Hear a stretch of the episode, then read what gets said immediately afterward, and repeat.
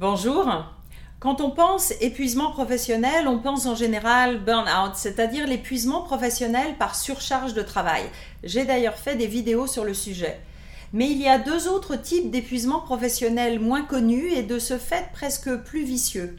L'épuisement professionnel par l'ennui, ou en anglais bore-out, l'épuisement professionnel par manque de sens, ou brown-out. Aujourd'hui, je veux vous parler de l'épuisement professionnel par l'ennui.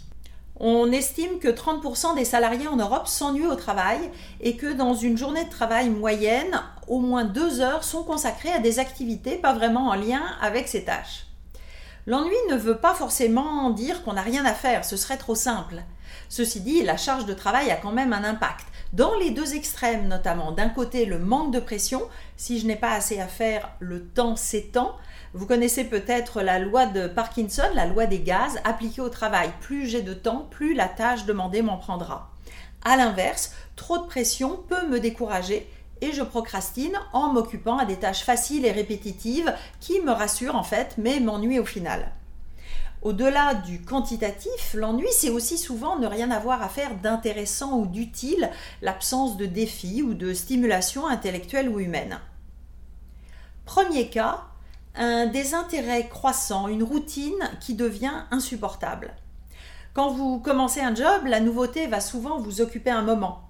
Mais après quelques temps, ça peut ronronner, puis vous endormir, surtout si vous n'avez pas de rétroaction sur ce que vous faites. Avec une spirale négative, moins j'ai d'énergie, moins je suis efficace, j'ai l'impression d'être médiocre, ma confiance en moi diminue. C'est plus fréquent qu'on ne croit, mais comme ça vient en général progressivement, c'est assez sournois.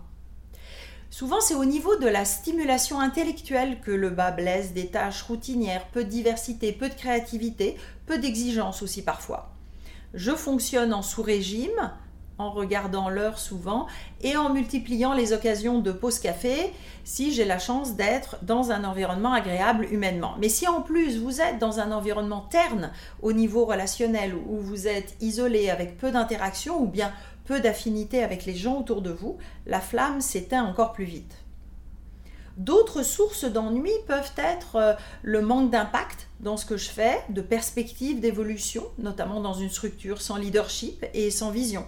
C'est le cas parfois de nouvelles recrues arrivant pleines d'énergie et d'ambition dans des structures qui ne veulent pas vraiment bouger.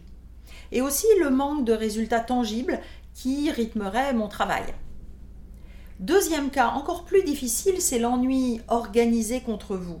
Soit d'autres accaparent vos tâches intéressantes, soit il s'agit d'une mise à l'écart systématique ou ce qu'on appelle parfois la placardisation.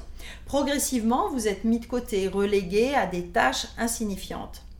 Dans le cas de la mise au placard, cela peut s'accompagner de vexations pour vous amener à craquer et à démissionner. Vous n'êtes plus invité aux réunions, on vous enlève des responsabilités ou certains accès ou outils de travail. C'est une forme de harcèlement.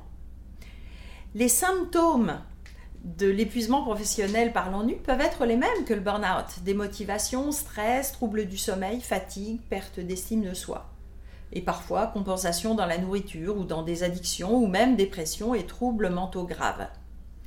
C'est amplifié par la difficulté de parler de son ennui. En, fonction de nos personnalités, de là où on est rendu dans notre vie, de nos intérêts hors boulot, l'ennui est différent et est vécu différemment. Mais il y a une constante, c'est la difficulté d'en parler. Il y a le mythe du collaborateur investi, efficace, positif, avec des projets passionnants, quand vous vous ennuyez et que vous vous sentez au contraire démotivé, moins efficace, même déprimé, vous risquez de vouloir donner le change pour sauvegarder votre image professionnelle et sociale. Dire à mes supérieurs ou à mes collègues que je m'ennuie, ça pourrait sous-entendre que je suis superflu. Et pourtant, parler à son supérieur devrait être la première action. Le tout est de le faire de manière habile. Et même avec mes amis, surtout avec ceux qui donnent l'impression de s'éclater professionnellement, je n'ai pas forcément envie d'être le rabat-joie qui rame dans sa carrière. Alors, quelles sont les pistes de solution? La première étape est la prise de conscience, d'où cette vidéo, pour prendre du recul, comprendre les causes et passer à l'action. D'ailleurs, si vous avez des amis ou collègues que vous soupçonnez d'être en situation d'ennui professionnel, faites-leur suivre cette vidéo. Ensuite, en discuter avec votre manager pour trouver des solutions concrètes ou changer de poste. Et s'il n'y a pas d'issue possible, cherchez un nouvel emploi, voire réfléchir à une reconversion professionnelle. Alors, si vous vous ennuyez dans votre job et que cela vous mine, trouvez quelqu'un de neutre à qui en parler et idéalement, passez à l'action. Le coaching de carrière, cela sert aussi à cela. Si ces sujets de motivation au travail et de psychologie vous intéressent, abonnez-vous maintenant à ma chaîne en activant les notifications pour être prévenu des prochaines vidéos. Et vous pouvez vous inscrire également à ma lettre d'inspiration mensuelle avec le lien ci-dessous. À bientôt!